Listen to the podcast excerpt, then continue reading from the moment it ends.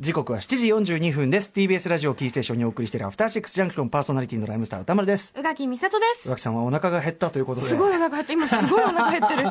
どうしよう紙でも食べそう。いやいやいやいろんなもんありますからちょっとね持ってこさせますからね。はいという紙紙むしゃむしゃ紙もねまあい広い意味では野菜。そうですよ。これもうマスクにもならないんだから食べるしかないんですよ。マスクにもならないね。よ。くわかんないけど。さあ、ということで、まだ名前がついてない日常の場面や感情に新たな名前を与え、声高に提唱していく新概念提唱型投稿コーナーです。火曜日にお送りしているのはこちらのコーナー、題して、疎遠になった友達、元友。昔は仲良しだったのに気づけば疎遠になっていた。そんな元友達、すなわち元友にまつわるエピソードを紹介し、そのほろ苦さをごくごくと飲み干す番組の名物投稿コーナーとなっております。今、あの、食べ物はね、着々とね、ワクワクワクワクいやでもまあとりあえず元友を、はい、メール読みをしていただいてそれに対する私はリアクションを取っていますのでその間にこうつぶち込んでいただくこれがよろしいんじゃないでしょわあいうっかぱい来た。甘いものでよろしいですか？いっぱいありますね。しょっぱいものすごいしょっぱいものも来しょっぱいものたもありますか？はい。食べます。ということでこちらラジオネーム松野さんからいただきました。男性の方かな？M 君と出会ったのは中学1年生の時に入ったバドミントン部でした。その年入部した1年生は男女合わせて30人ほど。その人数は最終的に3分の1になってしまうのですがその中で僕と M 君はなぜか仲良くなりこれもきっかけがどうしても思い出せないのですがダブルスを組むようになりました僕らはその学年で一番強い男子ダブルスとなり、市大会では上位まで行くことができました。M 君は姉がいる影響からか外交的でおしゃれ、顔もイケメンでカラオケが死ぬほど嫌いだった僕と違って歌も上手でした。今思えばシャイでおとなしい僕とは共通点はなかったように思いますが、中学当時は話題に困ることもなく、部活中、登下校の間、楽しく話をしていました。バドミントンの実力は M 君の方がちょっと上手いといったところでしょうか。学校以外は部活中心だった僕らは、部活や試合帰り試合帰りにゲーセンやカラオケに行ってよく遊んでいました。どう見ても僕らは友達だったと思います。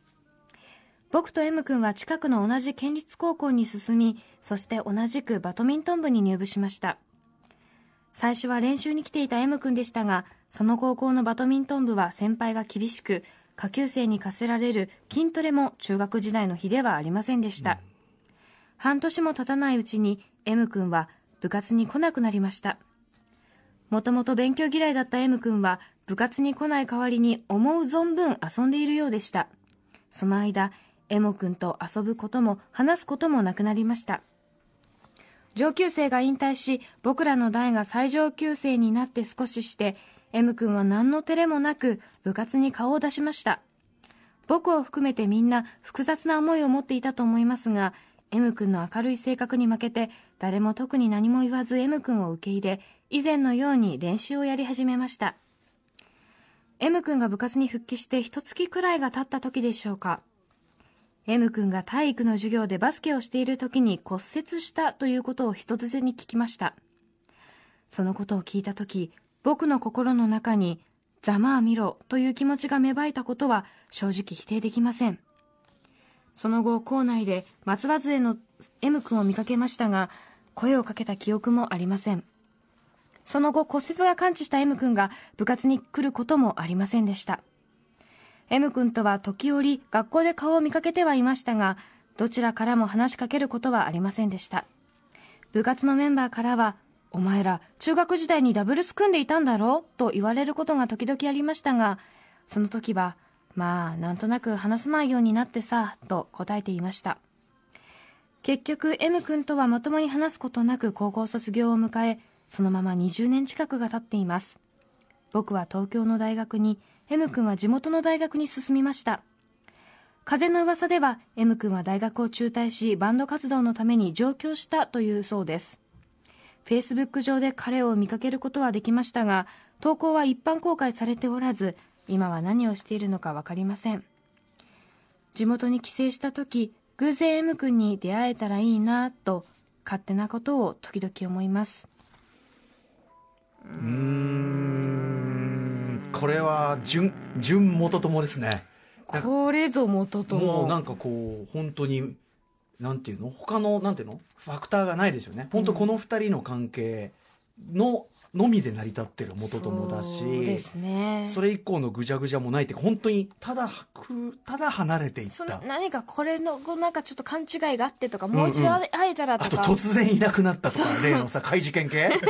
でもね、うん。な何があったんだでもなく、うん。なんかちょっと M 君。やっぱバイブスっすよねこれね。がちょっとそっちのバイブスに行っちゃったなっていうその、のでも頑張るではなく、うん、元が不良っぽいとこがちょっとあったわけでしょ？そのいいいいい意味で。いい意味でも悪い意味でも不良っぽかったのが。そのまあ悪い。社交的でっていう部分そうね。が、悪いって言っていいか分かんないけど、まあ、少なくとも部活真面目にやる学業をちゃんとやるって方ではない方に働いた、走っちゃった。うん、まあでもね M 君的にはそれが充実してるんだったら別にそれでも、うん、別にいいわけだけどね。やめりゃよかったのにって感じはしますけど、まあそれで楽しければね、うん、でもやっぱまずパイセンとさその本当に馬があれじゃないさっきのゼッタ君じゃないけどさ、1時間でやめるに値する何かがあったのかもしれないですよねまあ、合わないところにいる必要ないですねからね。もちろんね、うそのね5年5年は経ちましたが。いやいやでもゼゼッタ君に遅いっすよ宇垣さんっていう。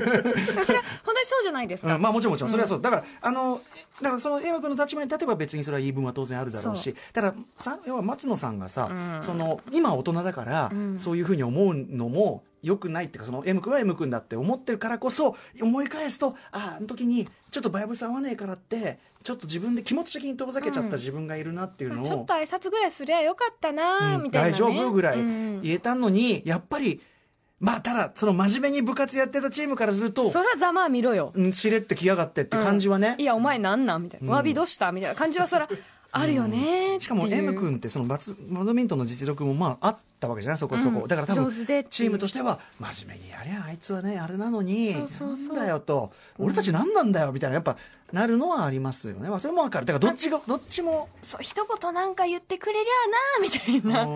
のもあるだろうし。だからまあさっき言って高校生だからさそんな配慮がなんて年じゃねえよ。そりゃさ。高校生だもの。そりゃあなた今だって配慮ねてめえができてるかってそんなことはないわけだからバンド活動今もしてんのかないやバンド活動をしてたらフェイスブックはもうちょっとバコンといくんじゃないですかそそれは。そうですよね。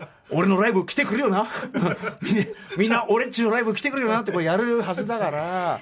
まあ何かしらのねもしかしたら挫折があったあのかもわかんしれない。ねえわかんねえ。これは単に本名でのフェイスブックはこれで実はね実はキングヌーでしたみたいな。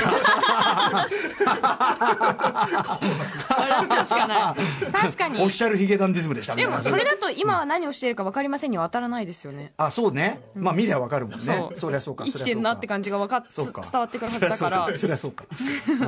よく親に言われてた。生きてんな今日もって。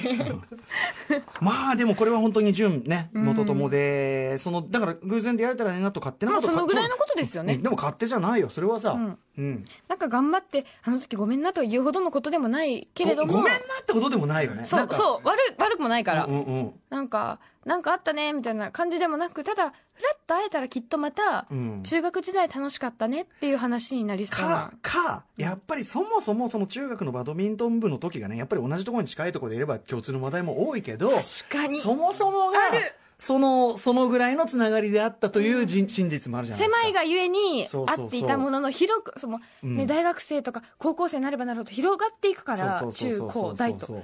あ広ければもっと会う人が実はいたんじゃんみたいな、うん、だから、ぶっちゃけその僕があの単行本に寄せた自分の元留エピソードでもあるけど、要はやっぱり友情はあのぐらいで本当に終わっててでそこを無理やり戻そうとすると実はあんましよくねえとだかってもう会わないんだもん。そうそうあり得るあよね。っていうこともね。確かに確かに。だからある。これはご縁よ。だから、うん。M 君と再び出会えて、うん。バイブス感じるかどうか。例えばなんだろうどっちも父親ですっていうバイブスで新たにこうグッてくることがあるかもしれないし、ね、こうやってあれだよね。あのバカガキ同士が「うえー」なんつってね。うん「うえーい」かなんかやって「うえーいチンチンチンチン」みたいなことやってたら「何ですかやめなさい」なんつってたら「おっ」っていうねそうそうそう、うん新しいそのうん最小公倍数子供の、がうん子供のバイブスは合っているというところからねでもそれでね子供しんない子供バイブスが合ってるからっつってあったらねパ合わねえなやっぱこれパパ友問題でもまあちょっとねでもこればっかりはご縁としか言いようがない、まあまあまあ、ありあるある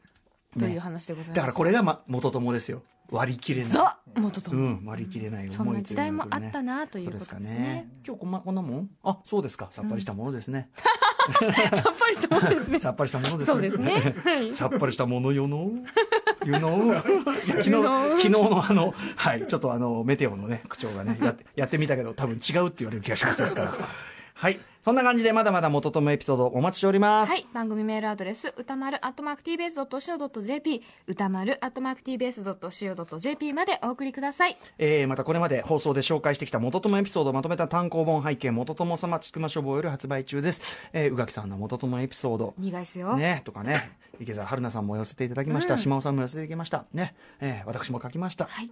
ね、血を、血の、血のなんていうかな、血の涙を流しながら書いた原稿ですよね。ぐぬぬとなりながら、ねぜひ読んでいただきたい。てか、皆さんの投稿一個がぐぬぬですからね。すべてがなんか苦い、ほろ苦いというか、僕も前書き書いたけど、本当人生って感じよね。それの繰り返しが人生ですからね、やっぱり。はい、本当に味わい深い本なのでまさに文学といったところだと思います背景元友さんちくま書房より発売中ぜひ読んでみてください、はいさらに漫画版もありますね。はい、えー、疎遠になった友達元友、こちらウェブ、隣のヤングチャンプ、もしくはヤンジャンアプリに掲載されています。荻野淳さんによるね素晴らしい作品でございます、現在2作品ねアップされてますからね、えー、さらにさらに後ろに流れておりますこのコーナーの公式テーマソングトモフスキーさんの名曲「疎遠を」えーこのアフターシックスジャンクションのね、えーライブとしてスタジオで録音した「えー疎遠2019ライアフターシックスジャンクションバージョン」こちらも iTunes レコチョクアワなどで配信中でございます。正式に聴ける疎遠はこちらとなっておりますのでぜひこちらを聴きながら背景元友様読んでいただければ最高のグヌヌ体験が、追体験できるという感じになっております。以上火曜日の新概念提唱型投稿コーナー元友でした。Junction.